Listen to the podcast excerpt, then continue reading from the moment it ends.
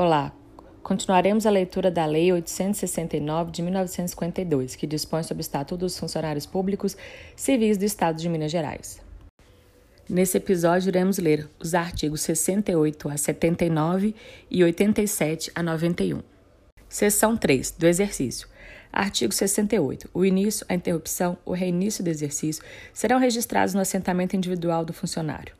O início do exercício e as alterações que neste ocorrerem serão comunicados pelo chefe da repartição ou serviço que estiver lotado o funcionário ao respectivo serviço do pessoal e às autoridades a quem cabe tomar conhecimento. Artigo 69. O chefe de repartição ou do serviço para que for designado o funcionário é a autoridade competente para dar-lhe exercício. O exercício do cargo ou da função terá início dentro do prazo de 30 dias contados da data da publicação oficial do ato, no caso de promoção, remoção, reintegração e designação para função gratificada, da data da posse nos demais casos. Os prazos previstos nesse artigo poderão ser prorrogados por solicitação do interessado e a juízo da autoridade competente, desde que a prorrogação não exceda 30 dias.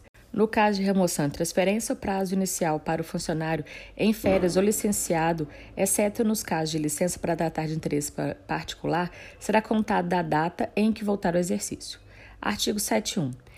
O funcionário nomeado deverá ter exercício na repartição cuja lotação houver vaga. O funcionário promovido poderá continuar em exercício na repartição em que estiver servindo.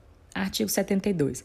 Nenhum funcionário poderá ter, exercício em serviço ou repartição diferente daquela em que estiver lotado, salvo os casos previstos neste estatuto ou prévia autorização do governador.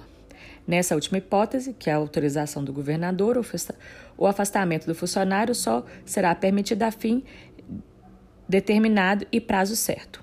Artigo 73. Entende-se por dolotação o número de funcionários de que cada carreira e de cargos isolados que devam ter exercício em cada repartição ou serviço.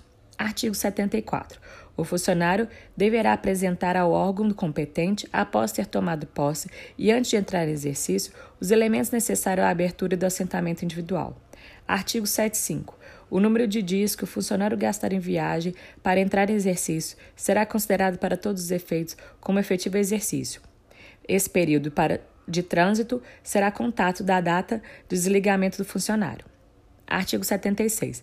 Nenhum funcionário poderá ausentar-se do Estado para estudo ou missão de qualquer natureza, com ou sem ônus, para os cofres públicos, sem autorização ou designação expressa do governador. Artigo 77. O funcionário designado para o estudo ou aperfeiçoamento fora do Estado, com ônus para os cofres públicos, ficará obrigado a prestar serviço pelo menos por mais três anos. Não cumprida essa obrigação de trabalhar por mais três anos, indenizará os cofres públicos da importância despendida pelo Estado com custeio da viagem de estudo ou aperfeiçoamento. Artigo 78. Salvo nos casos de absoluta conveniência, a juízo do governador, nem o funcionário poderá permanecer por mais de quatro anos em missão fora do Estado, nem exercer outra, senão depois de ocorridos quatro anos de serviço efetivo no Estado, contados da data do reingresso. Artigo 79. O funcionário preso por crime comum ou denunciado por crime funcional ou ainda condenado por crime inafiançável em processo no qual não haja pronúncia será afastado do exercício até o final da decisão, passada em julgado. Nos casos previstos nesse artigo, o funcionário perderá durante o tempo de afastamento um terço do vencimento ou remuneração, com direito à diferença se absolvido. No caso de condenação, se esta não for de natureza que determina a demissão, será o funcionário afastado na forma desse artigo a partir da decisão definitiva, até o cumprimento total da pena, com direito a apenas um terço do vencimento ou remuneração. Título 4 do Tempo de Serviço. Artigo 87. A apuração do tempo de serviço para efeitos de aposentadoria, promoção e adicionais será feita em dias. Será computados os dias de efetivo exercício, vista a documentação própria que comprove a frequência especialmente livro de ponto e folha de pagamento. Para efeitos de aposentadoria adicionais, o número de dias será convertido em anos, considerado sempre este como 365 dias. Feita a conversão, os dias restantes até 182 dias não serão computados, arredondando-se para um ano, excedendo esse número. Então, 182 não computa, 183 vira um ano. Artigo 88. Serão considerados efetivo exercício, férias e férias prêmio, oito dias para casamento, luto oficial, falecimento de cônjuge e filho, pai, mãe, irmão, oito dias, exercício em outro cargo estadual ou proveito em comissão, convocação para serviço militar, júri e outros serviços obrigatórios por lei, exercício em funções de governo ou administração em qualquer parte do Estado, estadual por nomeação do governador ou nacional por nomeação do presidente, desempenho de mandato eletivo, licença acidentado em serviço ou doença profissional, licença funcionária gestante, missão ou estudo, interesse da administração, noutros pontos do território, expressamente autorizado pelo governador. Para efeito de promoção por antiguidade, computará-se para efeito de exercício o período da licença para tratamento de saúde. Artigo 89. Na contagem do tempo para efeito de aposentadoria, computarão-se integralmente o tempo de serviço público prestado à União e aos municípios, às entidades autárquicas e paraestatais da União e do Estado. O período de serviço ativo no Exército, na Armada, nas Forças Aéreas e nas auxiliares prestados durante a paz, computando-se pelo dobro o tempo em operações de guerra. O número de dias em que o funcionário houver trabalhado como extranumerário ou sobre qualquer outra forma de admissão, desde que remunerado pelos cofres públicos. Período em que o funcionário estiver afastado para tratamento de saúde. Período em que o funcionário tiver desempenhado, mediante autorização do governador, cargos ou funções federais, estaduais ou municipais. Tempo de serviço prestado pelo funcionário mediante autorização do governador às organizações autárquicas e paraestatais. O período relativo à disponibilidade remunerada. O período em que o funcionário tiver desempenhado mandato eletivo federal, estadual ou municipal antes de haver ingressado ou de haver sido readmitido pelos quadros de funcionalismo estatal. Artigo 91. Para nenhum efeito será computado o tempo de serviço gratuito, salvo prestado a título de aprendiz em serviço público. Título 5. Da frequência do horário.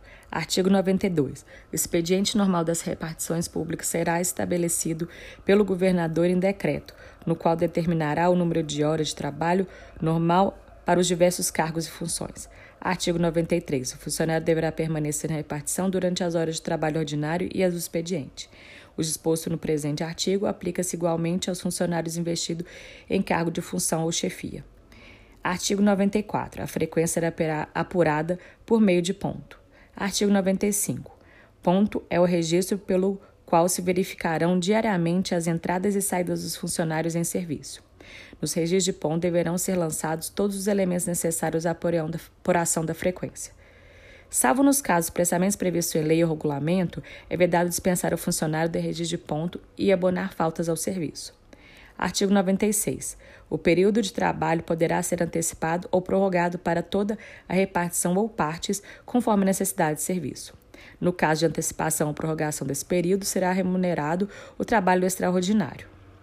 Artigo 97. Nos dias úteis, só só por determinação do governador poderão deixar de funcionar as repartições públicas ou ser suspensos os seus trabalhos em todo ou em parte.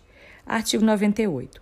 Para efeito de pagamento, apurarão-se as frequências nos seguintes modos: pelo ponto, pela forma por que for determinada quanto aos funcionários não sujeitos ao ponto. Artigo 99. O funcionário perderá o vencimento do dia se não comparecer ao serviço um quinto do vencimento se comparecer depois do expediente, até 55 minutos. Se for após 55 minutos que ele comparecer, ele perde o dia também. Quatro quintos do vencimento se retirar no fim da segunda hora. Três quintos se retirar no princípio e o fim da terceira hora. Dois quintos se retirar entre o princípio e o fim da quarta hora um quinto se retirar no princípio da quinta hora em diante. Artigo 100. No caso de faltas sucessivas, serão computados para efeitos de descontos domingos e feriados intercalados. Artigo 101. O funcionário que, por motivo de moléstia grave ou súbita, não puder comparecer ao serviço, fica obrigado a fazer pronta comunicação do fato, por escrito ou por alguém a seu rogo, ao chefe direto, cabendo a este mandar examiná-lo imediatamente, na forma de regulamento. Artigo 102.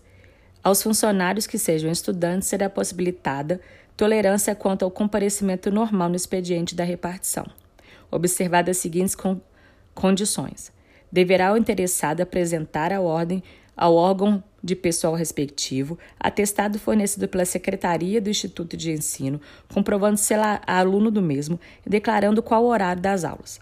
Apresentará mensalmente atestado de frequência. O limite de tolerância será no máximo 1 hora e 30 minutos. Comprometerá interessado a manter em dia e em boa ordem os trabalhos que lhe forem confiados.